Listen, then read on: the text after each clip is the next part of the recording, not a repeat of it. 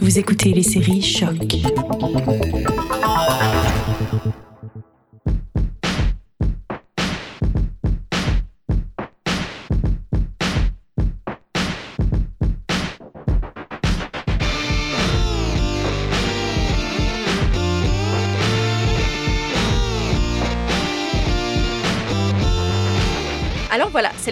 De URL le balado. Puis je dis balado, mais on va sûrement dire podcast plus d'une fois. Alors, à quoi pouvez-vous vous attendre en nous écoutant aujourd'hui? On va parler de technologie et on va parler de femmes en technologie. On va parler des dynamismes expliquant la sous-représentation des femmes, le pourquoi du comment, mais surtout on va parler des solutions.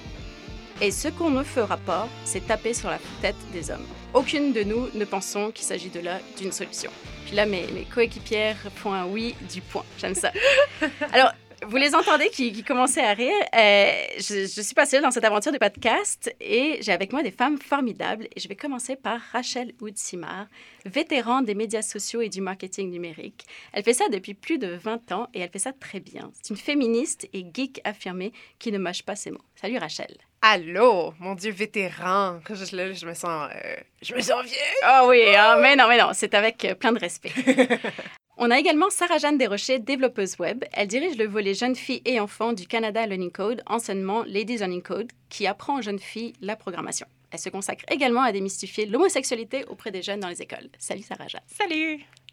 Et enfin, euh, vous ne risquerez pas de l'entendre très souvent, mais son rôle est essentiel. Il s'agit de Elisabeth Potvin-Lemay, qui est la monteuse sonore. Elle est fraîchement diplômée du baccalauréat en télévision de l'UCAM et a une passion pour l'audio et surtout la balado-diffusion. Allô, Elisabeth. Salut Elisabeth. vous le savez peut-être, les femmes sont sous-représentées dans le domaine de la technologie, largement sous-représentées. On avance souvent le chiffre de 20% des effectifs totaux qui sont des femmes. Et je peux vous dire par expérience qu'il y a des compagnies qui aimeraient bien atteindre ce chiffre tellement elles sont en manque cruel de femmes. Dans l'épisode d'aujourd'hui, on va vous expliquer pourquoi la situation est ainsi. Étonnamment, ça n'a pas toujours été le cas. Il fut une époque où les femmes étaient bien plus nombreuses que les hommes. Et on vous donnera quelques pistes pour comprendre la situation actuelle. En fait, on veut qu'après nous avoir écoutés, vous ayez de nouvelles pistes de réflexion, peut-être le goût d'aller plus loin dans la compréhension et surtout l'envie bah, d'écouter les prochains podcasts, les épisodes de podcast. Et peut-être engager plus de femmes. Oui, absolument, on aimerait ça. Les filles, pour cette semaine, je me suis entretenue avec Caroline Gauthier, qui est chargée de cours et chercheuse à l'Université Laval. Elle a mené une étude sur les femmes en technologie au Québec, conjointement avec Technocompétences et la chaire Claire Bonenfant de l'Université Laval. En fait, elle, elle a interrogé des femmes dans trois organisations tech, puis elle en a sorti une étude qualitative. J'ai voulu savoir pourquoi il y avait peu de femmes dans l'industrie technologique, et voilà ce qu'elle m'a répondu. Ben, c'est certain qu'on connaît tous euh, et toutes les études qui démontrent que les filles ont moins tendance à faire des études en informatique, euh, en sciences en général, mais en informatique en particulier. Euh, on parle hein, des stéréotypes euh, du geek informatique ou quelque chose comme ça. Euh, puis très jeunes, les filles sont peut-être moins euh, exposées à des jeux en technologie ou à, des jeux vidéo-spatial que les garçons. mais ça, il y a une littérature très, très, très, très développée à ce sujet-là, puis je pense pas qu'on soit surpris de savoir ça. par la suite, par contre, ce qui est intéressant quand on regarde l'industrie des technologies du point de vue des gestionnaires en technologie, euh, ou même des métiers plus artistiques en technologie, je pense au secteur des jeux vidéo notamment. Mais il y a bien des femmes qui réalisent pas le type d'emploi qui est disponible dans l'industrie. Donc, elles pensent pas à appliquer, pensent pas à aller voir de ce côté-là, sauf si quelqu'un dans leur euh, environnement leur dit Ah, j'ai vu tel poste, euh, je sais pas moi, d'animateur 3D euh, chez telle compagnie, ou encore euh, Ah, il y a un poste, euh, on cherche des gens pour faire du développement d'affaires dans telle autre compagnie, puis là, on va penser à y aller.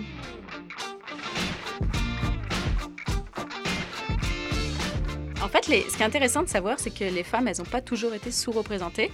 Puis il y a bien même une époque où elles étaient en, en surnombre par rapport aux hommes dans, dans l'univers techno. Puis, euh, même si on remonte beaucoup d'années en arrière, euh, Sarah-Jeanne, euh, c'est qui la pionnière de La, l'informatique? la, la- la pionnière, c'est Ada Lovelace, qui était une femme. Donc, on- souvent, on parle du premier programmeur. mais c'est c'est pas le premier programmeur, c'est la première programmeuse. Donc, Hmm. elle, elle a été la première femme à programmer, puis la première personne tout court à programmer. Ouais. J'aimerais bien que tout le monde se rappelle de ça Ouais. quand, on parle des femmes. Euh, mais oui, puis après, euh, ben là, on fait fast-forward plusieurs années plus tard, on se retrouve, euh, on se retrouve dans l'ère où l'informatique commençait à être hot. Là, il y avait le hardware, puis il y avait le software. Puis le, le hardware, en fait, c'était là où étaient les hommes, puis le software, c'est là où étaient les femmes. Parce que le hardware était plus intéressant, on pouvait, on pouvait faire des, des choses plus, plus cool. Puis quand cet intérêt a switché, où le software a été plus intéressant que le hardware, eh bien là, les hommes ont commencé à s'y intéresser. Euh, et en fait, euh, à, kicker out euh, les femmes. Euh, mais ce n'est pas l'unique raison qui explique euh, leur abandon de, de la profession. Il y a aussi un aspect marketing à ça, ne- n'est-ce pas, Rachel? Oui, absolument. Mais je pense que ce qu'on peut voir, c'est que dans les années 80, le marketing, c'était dans un, un environnement très intéressant où, euh, oui, on venait dans un endroit où, ce que, originalement, le marketing était non-genré quand on regardait les pubs qui étaient pour les enfants, qui ciblaient donc Lego. On peut tous se rappeler d'une pub comme ça. Par contre, on a aussi vu où ce que, les, les- les stéréotypes ont commencé à naître dans cette ère-là. Donc, quand on pense aux pubs, à qui étaient marketés les ordinateurs? Donc, on voyait un petit garçon ou un homme derrière un ordinateur. On voyait pas la représentation féminine d'une fille ou d'une femme qui interagissait avec un 286 ou avec un Commodore 64. C'était un gars ou son papa ou un gars et son papa. Euh, fait que déjà là, je pense que notre génération a été euh, programmée, pour Ouais. prêter Oh. le terme, de ne pas se reconnaître dans le- la, la programmation, que ce soit hardware, software. On a comme perdu cette petite connexion-là.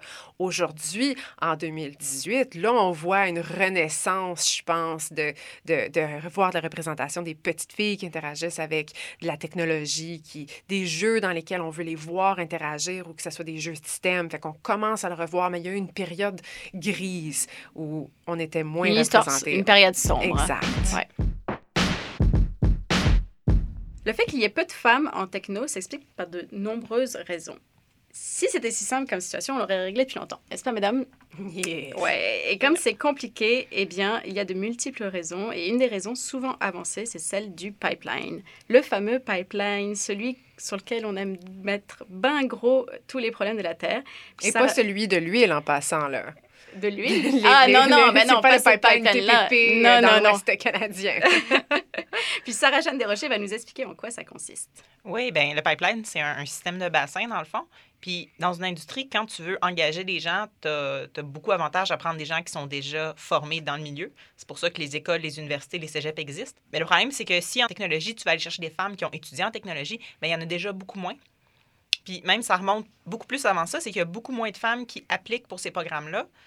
Oui, il y en a qui sont, qui sont acceptés, qui commencent le programme. Si c'est un programme de 4 ans, par exemple, un bac, euh, ça ne veut pas dire qu'après les 4 ans, ces filles-là vont déjà encore Mhm. toutes être là. Oui, parce qu'il y a un haut taux de, de décrochage. De aussi. décrochage, oui. Puis ça, c'est expliqué par, par plusieurs choses. là. Il y a le fait que, euh, entre autres, tu es une fille parmi une gang de gars. Tu n'as pas ta gang de filles. Là, ici, il y y a beaucoup de gens qui sont contre, mais pas contre les filles. En... Juste qu'ils sont peut-être pas très accueillants, mettons. Exactement, merci. Donc, ils pensent que peut-être la femme a moins sa place dans, dans ce domaine-là. Mais là, tu te retrouves à être comme la seule personne euh, Dans le boys de ton- club. C'est ça. Fait que euh, je pense que bon, c'est une des raisons pour lesquelles il y a beaucoup de femmes qui restent pas jusqu'à la fin non plus de leurs études euh, universitaires dans ce domaine-là. Alors là, quand on veut engager des femmes, euh, c'est sûr que quand tu reçois une boîte de CV, ben, tu as les CV de ceux qui ont étudié dans le domaine, tu as ceux qui n'ont pas étudié dans le domaine, parce qu'en informatique, c'est quand même simple aussi en technologie là, de- d'entrer dans le milieu sans trop avoir étudié si tu as de l'expérience. Il y a beaucoup d'autodidactes. Il y en hein. a beaucoup. Ouais. Euh, comparativement, par exemple, en médecine, où est-ce que c'est pas possible? Ah, on l'espère pas. Mais je pense qu'il y en a certains qui essayent, quand même. Ouais. Ouais. en médecine sans, de- sans diplôme, ouais. Ouais, je pense que ça s'appelle l'homéopathie. Ah, ouh, Ah. bon, bon, OK. Oui, c'est ça. Alors là, quand on regarde, déjà, il n'y a pas beaucoup de femmes qui donnent leur CV, soit parce, parce qu'elles ont étudié, ou il n'y a pas beaucoup de femmes non plus qui sont rentrées dans le milieu juste en, en apprenant par eux-mêmes. Si tu as 10 CV d'hommes puis un CV de femme, ben là, euh, Là, ça devient difficile à mesurer la qualité du CV de la ça. femme versus les 10 autres hommes. puis en plus de ça, tu te demandes, ben là, si je choisis la, la femme, est-ce que, comme, tu sais, je la privilégie parce qu'elle est une femme, ou si je la choisis pas, ben là, est-ce qu'on va me dire que je l'ai refusée parce qu'elle est une femme?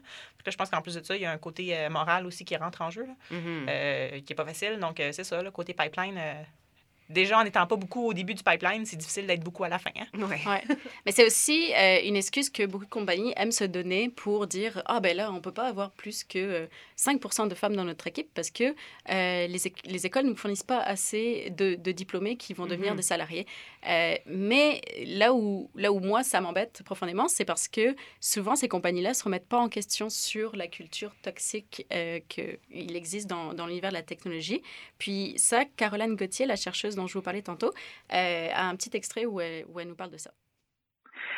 Euh, dans l'industrie en tant que telle, plusieurs femmes à qui on a parlé nous disent en fait au contraire, euh, c'est des environnements très stimulants où il y a beaucoup de respect, il y a beaucoup euh, de gens de toutes sortes d'horizons, de toutes sortes de groupes d'âge, puis on est habitué de, travailler euh, ensemble, de respect et ainsi de suite. Euh, ce qui peut être plus complexe, c'est lorsqu'on veut euh, monter dans la hiérarchie, devenir gestionnaire, parce que soudainement, toutes les mesures de conciliation travail-famille qui existent, ben disons que euh, si on les prend, euh, il peut y avoir des conséquences négatives. Donc, c'est-à-dire, euh, tant qu'on n'a pas trop de responsabilités familiales, tant que ça ne nous dérange pas trop de travailler des longues heures, ça va. Mais c'est pas évident pour tout le monde. L'autre chose, c'est euh, dans certains domaines des technologies où il y a des relations à faire avec des clients internationaux, euh, à des endroits où est-ce que, bon, disons que l'égalité homme-femme, euh, puis de traiter les femmes de la même façon que les hommes, euh, ça va moins de soi, là, là, ça peut créer des frictions. Euh, puis aussi, certainement, euh, dans des industries, on a beaucoup de de jeunes hommes, euh, si on parle notamment des jeux vidéo, ben c'est certain que là, euh, il peut y avoir euh, des blagues euh, qui peuvent être un petit peu euh, malaisantes. Mais on nous dit toujours, ah, tu sais, c'est, c'est pas de mauvaise foi, c'est pas pour mal faire, faut juste habituer. Donc, tu sais, petit malaise, mais on s'ajuste. Donc, c'est toujours des, des- dans la subtilité, je pense. Donc, c'est les femmes qui s'ajustent à l'industrie, c'est l'industrie qui s'ajuste aux femmes. Euh, exact. Donc, c'est en fait, il y a un peu des deux. Donc, on, s'ajuste aux femmes et aux jeunes pères lorsqu'on met en place des mesures de conciliation travail-famille. Sauf que si on a espoir de monter dans la hiérarchie, on est mieux de pas trop s'en faire prévaloir parce que si on n'est pas toujours disponible, ben, ça peut être vu comme un manque de loyauté. Puis, euh, oui, lorsqu'on parle euh, du jeu vidéo notamment, euh, va ressortir beaucoup l'idée que les femmes vont s'ajuster, mais aussi que euh, ben moi, je suis une femme, mais euh, je suis plus comme un gars dans le fond. Je pense plus comme un homme. J'aime mieux travailler avec les hommes dans le fond. Donc, on, on, on, on y va de cette façon-là un peu.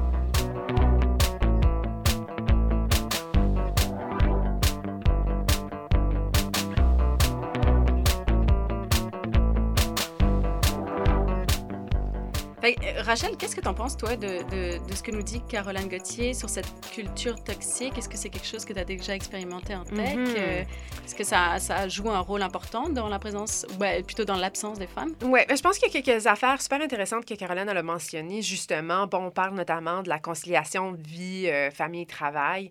C'est sûr et certain que, d'une part, puis je le tiens tout le temps quand ça revient dans les conversations que j'ai justement avec mes, mes contreparties masculines et mes contreparties féminines, euh, c'est justement cette histoire de conciliation vie, famille, travail. Euh, Aujourd'hui, on est dans, heureusement, je pense, un changement de perception par rapport au rôle des parents, les deux parents dans euh, la vie justement à la maison pour pouvoir permettre à chaque parent l'opportunité d'être disponible au travail. Fait que moi, je parle un petit peu anecdotique présentement. Dans mon couple, c'est quelque chose, ça fait 12 ans qu'on est ensemble, ça a toujours été quelque chose qui était très important pour nous de se dire, quand on va avoir des enfants, on veut pas que ça nous empêche l'un l'autre de pouvoir avancer dans nos carrières. Si tu as besoin de rester tard au travail, texte-moi, on va se coordonner. Parfait. Si toi, tu as besoin de rester tard, je vais aller chercher les enfants. Fait ce qui est bon pour maman est bon pour papa aussi. Ce qui est important aussi, je pense, dans notre discours, puis j'ai été chanceuse euh, quand je suis tombée enceinte la première fois. J'étais la première dans notre entreprise qui l'avait été. Fait que c'était une première pour mes patrons, c'était une première pour nous autres, c'était une première pour toute l'entreprise, justement, de se dire, bon, ben là, on fait quoi avec ça? C'est quoi une femme enceinte au travail? Ouais, ouais, ouais. Hein? Euh, Puis c'est bien beau, on peut avoir, il y a beaucoup de femmes que je leur lève mon chapeau, ils sont super women, il y a zéro inconfort, il y a zéro euh, limitation physique, mais euh, on s'entend, le premier trimestre, troisième trimestre, là, à trois heures, t'es fatigué, t'es brûlé raide. Ouais, ouais, ouais. Euh, fait que, oui, il y a un niveau de se dire, OK, la réalité, c'est que oui, une femme qui porte un deuxième être humain, là, c'est parce Mm. qu'on se nourrit pas seul, on en nourrit deux, on donne l'énergie pour deux. On est en train de littéralement créer un nouvel humain. Fait que dès ce moment-là, il y a certainement des conciliations au lieu de travail qui ont besoin d'avoir lieu. Puis ça, c'est certain que c'est difficile à négocier. De se dire, il y a des journées où je vais peut-être moins performer, de te le dire toi-même aussi, là, de, Ouais, de- de hein. donner la permission d'être fatigué au travail et de l'avouer sans nécessairement demander pardon. Ouais. C'est pas de ta faute, c'est de la faute d'un autre humain puis qui t'écoute pas là. Pas grand-chose que tu peux faire. Fait c'est certain qu'il y a besoin d'avoir une conversation autant avec les patrons les collègues de se dire, bon, là, je suis enceinte, euh, il y a des limitations là-dessus. Par contre, je tiens à ce qu'on livre du, de la qualité. Je tiens à ce que notre produit, notre projet, notre site web, notre entreprise, peu importe ce qu'on est en train de créer en gang, que cette conversation-là soit ouverte avec toute ton équipe. Fait qu'il y a ça, il y a de se donner la permission. Une fois que l'enfant est mis au monde, là, comme j'ai dit dans notre couple, nous autres, on, se partage les tâches, on se partage les responsabilités. C'est pas parce que c'est moi qui ai mis au monde ces deux êtres humains-là physiquement que c'est plus ma responsabilité d'être à la maison à l'heure du souper, faire les devoirs et les travaux, lire. Tu sais, on va prendre le bain, on fait le dodo. Je m'excuse, il y en a un autre être humain qui était tout aussi capable de participer à la première aussi, partie. Oui, il était là. Euh, fait qu'il est aussi capable de prendre ses responsabilités-là si j'ai besoin de rester au travail. Donc, il y a deux conversations qui ont besoin d'avoir lieu pour enlever ça. Parler avec son copain, parler avec son mari ou sa femme, et ensuite parler avec son son, son- ses patrons, parler avec ses collègues, d'être ouvert. Puis de se dire, c'est pas parce que je suis en train de donner vie ou que j'ai d'autres enfants, d'autres responsabilités à la maison que je suis pas ici à 110 fait il y a ça. Deuxième point qu'elle a mentionné rapidement, qui est super intéressante, c'est oui, cette histoire de bro culture, comme on dit. Euh, quand on travaille dans une industrie avec qui est majoritairement masculine, c'est certain que les jokes de locker room, comme Ouais. on dit, on se fait souvent laisser... Des jokes de euh, vestiaire, là. les jokes de vestiaire. Ouais. Euh, nous autres aussi, on en a des jokes de vestiaire. ouais, on, en on a avait ça. Ouais, on aime ça, les jokes de poche. Euh, c'est très possible de se rentrer, de s'immiscer dans ces types de conversations-là, même s'ils sont inconfortables. Puis ce que j'ai pu constater en échangeant avec d'autres femmes dans le monde des tech, c'est le problème réel n'est pas tant de vivre le quotidien le 24-7 dans une job de gars. C'est justement quand vient le temps de commencer à euh, commenter ou de critiquer. Ouais, remettre un peu les gens à sa place parfois. là. Exactement. Ouais. Puis c'est là où je pense que les questionnements commencent à avoir lieu. Les stéréotypes d'une femme qui est là pour bitcher euh, ton, ton, ton job, ce que tu as fait, ça retombe facilement dans cette hiérarchie-là. Le moindrement que tu es product manager, le moindrement que tu es gestionnaire de projet, euh, il y a cette euh, relation-là qui commence à être mise en question. Puis si tu dis à quelqu'un, hey, ta joke là, elle, elle est pas drôle, euh, c'est pas, c'est pas respectueux parce que blablabla. Bla, mais si tu dis ça, puis que tu es la seule personne contre cinq personnes Ouais. à lui expliquer, c'est là où ça devient difficile parce que tu as cinq personnes qui vont argumenter contre toi. Ouais. Puis c'est c'est drainant d'argumenter? Oui, mais je pense qu'on se le doit tous l'une à l'autre de continuer à aller soulever ces Ouais. moments-là, puis de dire c'est inacceptable. Parce que le plus souvent qu'on se, qu'on se permet de le dire, le mieux que ça va être accepté. Ah ouais, ça, ça finit par rentrer au bout d'un moment. c'est ça. Même Ouais. si t'es la seule, puis tu le dis à chaque excuse, effing fois, ça va passer à un moment donné que ces jokes-là, c'est pas cool. Au pire, si ça continue, ben t'en fais. À l'heure est là. Ouais, ouais. je n'ai fait des de même, puis ça passe. Peut-être moins bien, mais Ouais. Tu prends ce qui vient avec. Fait que oui, c'est sûr et certain que la culture toxique, elle existe. Euh, puisque je vois le temps passer, là, ça... Rachel, elle aime parler. Hein? Ouais, non, ça verrait pas. Mais c'est ça. Fait que oui, la culture, elle est toxique, mais je pense qu'on doit, oui, prendre la responsabilité nous-mêmes de s'adapter à la culture, mais c'est en faisant ça que les gars vont commencer. Que la culture s'adapte à toi. Exactement, Ouais. exactement. Puis je pense qu'on le voit, là, notamment Uber qui ont invité Bozoma St. John à se joindre justement au board pour commencer à montrer top-down, comme on dit, là, de Ça va changer ici, même si c'est un exercice de perception. Ouais. Euh, c'est possible de le faire. Fait que oui, plus de femmes en haut va permettre à plus de femmes de monter et de se sentir plus invitées et confortables et accueillies. Merci, Rachel.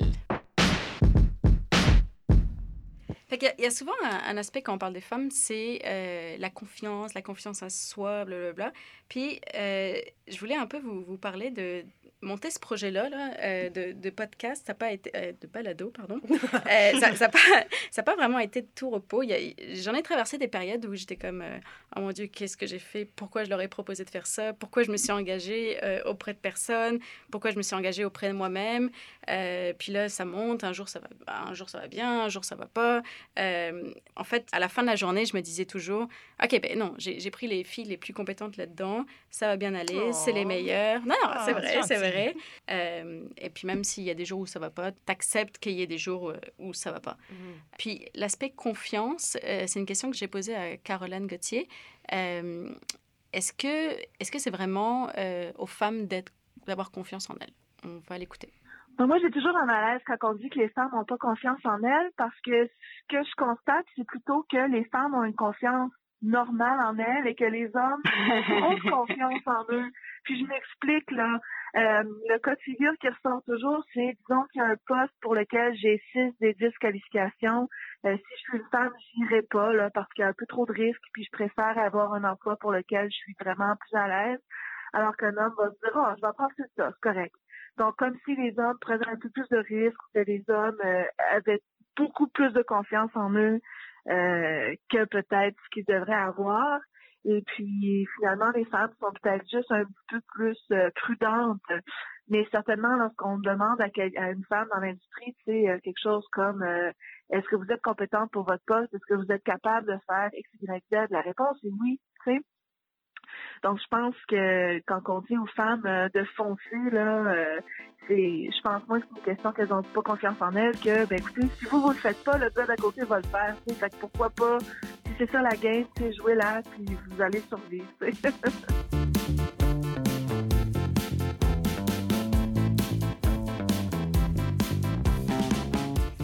Eh, Sarah-Jeanne, euh, je te voyais hocher de la tête quand on entendait Caroline. Qu'est-ce que tu penses de ça, la confiance ou le manque de confiance euh, en, les femmes, en soi-même? euh, C'est quelque chose que tu as expérimenté? Oui, puis en fait, tu sais, à, parler justement du fait que c'était pas la femme qui a pas confiance en elle, mais c'est peut-être aussi la femme qui a de la difficulté justement à, à se vendre ou à, parler d'elle, c'est de l'humilité aussi. Puis peut-être que les femmes, on est meilleures là-dedans pour être humble, puis dire je ne connais pas tout, versus peut-être un homme qui va dire je le connais pas tout, mais je dis que je le connais tout Ouais. pareil. L'humilité, c'est généralement pas une qualité euh, qu'on met de l'avant dans le monde des affaires Mhm. comme quelque chose de positif. Puis moi, je pense gros que c'est parce que le monde des affaires, c'est c'est des règles d'hommes euh, faites par les hommes. euh, puis que l'humilité, c'est pas généralement euh, une caractéristique euh, qui, qui est forte chez, Mhm. chez- chez les hommes. Ouais. Donc, dans le monde des affaires, être humble, c'est pas reconnu comme quelque chose de vraiment Mhm. positif. Ouais. Moi, souvent, c'est peut-être bien naïvement, mais si on me pose la question d'entrevue, est-ce que tu es à l'aise avec telle ou telle chose, puis que je suis pas à l'aise, je vais le dire que je suis pas à l'aise. Je vais dire, ben, je, je, je suis pas à l'aise, je connais pas. Oui, je peux travailler, oui, je peux essayer, mais Mais je pense qu'il y a une nuance qui est super intéressante, c'est que, puis on, on- on continue à généraliser, mais la femme aime maîtriser un sujet avant de l'actionner versus un homme qui est beaucoup plus confortable. Puis là, encore une fois, c'est anecdotal, mais un homme qui va être beaucoup plus confortable de dire, il n'y a pas de problème, je vais le figurer en le faisant. Ouais. Ouais. Fake it, Nous autres, on fake est it pas- till you make it. Fake it till you make it. Exactly, Ouais, exactement. Fait qu'on on préfère maîtriser ou au moins connaître le sujet dans lequel on va s'embarquer. Surtout quand on commence à parler de rôle de leadership où on doit avoir cette confiance innée quand tu commences à leader une équipe. Puis je pense que ça parle aussi beaucoup avec le, le pipeline qu'on se disait. Mhm. Les femmes qui vont accéder à des rôles de gestion, d'exécutif, euh, ils doivent démontrer ces qualités-là de confiance en leadership, en confiance en elles-mêmes, confiance en leur équipe. Si tu n'as pas l'expérience de leader une équipe, si tu n'accèdes jamais à cette opportunité-là, ça va être difficile d'aller la chercher, cette confiance-là. Fait que je pense aussi que nous autres, on a un travail à faire de se dire, je peux être confiante en ma capacité d'apprendre. Ouais. Et de shifter. Je suis pas obligée de maîtriser la le sujet, mais je dois être confiante que je peux l'apprendre et je vais l'apprendre vite, puis ça va bien aller. Il y a souvent euh, cette anecdote-là, une anecdote ou un- une étude qu'on cite, lorsque une femme euh, voit une annonce de job, elle postule seulement si elle a 100 des qualifications et un homme va postuler à 60 Mhm. Euh, Donc, c'est ça, c'est le bon exemple de. Ouais. C'est pas grave s'il est complètement prêt, il va quand même se lancer. Non, puis je pense qu'on devrait se donner la permission aussi de commencer à postuler pour des jobs pour lesquels on n'a pas toutes les qualifications. Absolument. Euh, Ouais, ouais. Sinon, tu, tu gravis pas les échelons à la bonne non, vitesse. exactement. Je pourrais, puis je vais même te le dire, moi-même, dans ma propre carrière, il y a une couple de fois où j'ai fait un move dans un poste que j'étais comme... Euh, je sais peut-être pas exactement ce que c'est, euh, il y a un outil qui est formidable. euh, il s'appelle Google. Euh, Ça me dit quelque chose, c'est familier un petit peu. Fait que non, beaucoup, beaucoup des fois, tu, tu te sens mal d'aller chercher un petit Google de je n'étais pas trop sûre de c'est quoi la thématique, de, de c'est quoi le mot qu'il m'a dit. Euh, mais euh, je pense qu'on pourrait se donner la permission de le faire un peu plus souvent parce que on peut être bullshiteuse aussi. C'est comme ça que j'ai su c'était quoi un podcast. Et Tu l'as regardé sur Google, évidemment. Ouais. Merci, Sarah-Jeanne, c'est bon. Bien humblement. oui, oui, oui. si tu avais dit balado, là, elle aurait compris. Ah, c'est ça. D'accord, je comprends. Exactement. Mhm. Ah, tu sais, c'est mon côté français. Je mets du, de l'anglais partout, c'est pour ça. Puis moi, j'ai Ouais. étudié en enseignement du français. Ah, bon, ouais, voilà. Oh mon Dieu!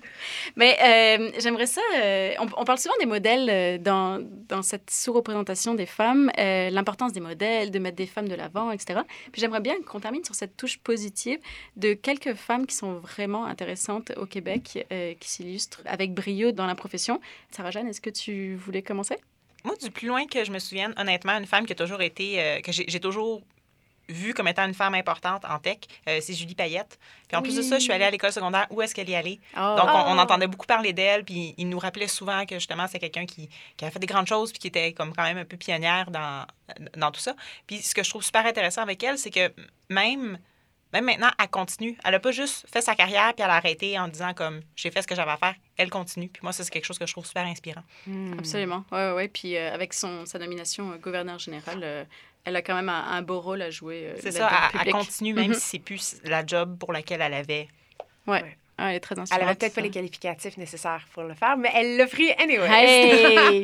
Absolument. Ben, un jour, elle, elle sera invitée dans le podcast, puis elle pourra nous raconter elle-même. Ah, Yeah. yeah. N'est-ce pas? Ça, c'est- c'est ça, c'est mon... mon- suit de, de, de la. Ah ouais, ça, c'est mon, côté euh, fake it till you make it. ouais. Je, me, jour, je me persuade qu'elle Un dira jour, oui. elle va t'appeler pour te demander Ah si elle peut être sur le podcast. j'aime ça. Ouais. Le, le secret. Toi, Rachel, euh, t'as-tu une femme à, à nous parler, peut-être? Oui, ben moi, ça fait quelques années. euh, puis la raison pour laquelle elle revient tout le temps sur mon radar, c'est que c'est souvent les hommes dans mon entourage, dans, dans mon industrie, qui parlent d'elle euh, de façon très positive. C'est Christine Renaud. C'est la femme derrière l'entreprise E180. Si vous ne connaissez pas rapidement, c'est un outil qui permet de rencontrer d'autres gens qui ont peut-être des qualificatifs, des, des connaissances euh, que tu aimerais mieux connaître. Donc, Ouais. les opportunités d'aller faire du brain dating, comme on appelle. Euh, donc, c'est Christine Renaud qui est derrière ça avec son équipe formidable, qui a beaucoup de femmes aussi dans l'équipe de E180. Donc, j'ai toujours admiré euh, comment elle est admirée dans l'industrie euh, de tech euh, et surtout des, des médias sociaux et euh, de communication. Donc, euh, si vous ne la connaissez pas, allez la voir sur LinkedIn, euh, googlez-la. Il y a beaucoup de très bons articles sur son, euh, son cheminement. Est, et puis elle est vraiment très sympathique. Moi, je l'ai entendue quelques fois euh, dans des, dans des conférences. Elle, elle est vraiment dynamique. Elle a, Très. elle a une drive qui, qui communique. Elle a beaucoup euh, de confiance en elle. Oui, vraiment. mais, euh, mais pas écrasante, juste, euh, juste la bonne confiance en toi que, que tu veux. que Le tu veux parfait avoir. mix d'humilité et de confiance. Oui, Oui. exactement. Un petit ouais. sweet spot, là. Le Ouais. sweet spot. Euh, moi, je voulais terminer avec Joëlle Pinault. Joëlle Pinault, elle, est, elle a été sélectionnée pour être la directrice euh, du laboratoire d'intelligence artificielle de Facebook. C'était à la fin de 2017. Une femme absolument brillante euh, qui est souvent mise en exemple pour, pour le, le- le mouvement intelligence artificielle à Montréal, puis son, son association avec la responsabilité sociale. Euh, Ça fera peut-être la thématique d'un podcast à un moment parce que c'est un vaste Mhm. sujet, l'im- l'importance de l'intelligence artificielle, puis les, les biais qu'on peut y mettre ou qu'on ne devrait pas y mettre, etc. Mais donc, euh, Joëlle Pinot, elle est directrice, puis euh, c'est vraiment une femme brillante. Eh bien, c'est la fin du premier épisode. Je vous remercie, formidable chroniqueuse, de m'avoir accompagnée. Euh, Rachel Woutsimar, Sarah-Jeanne Desrochers et bien sûr Elisabeth Potvin-Lemay pour le super montage sonore. Un grand merci à chaque FM, la radio de l'UCAM, pour son soutien dans cette aventure. C'était le premier épisode de URL, le podcast. On se revoit la semaine prochaine. Merci à toutes et à tous pour votre écoute.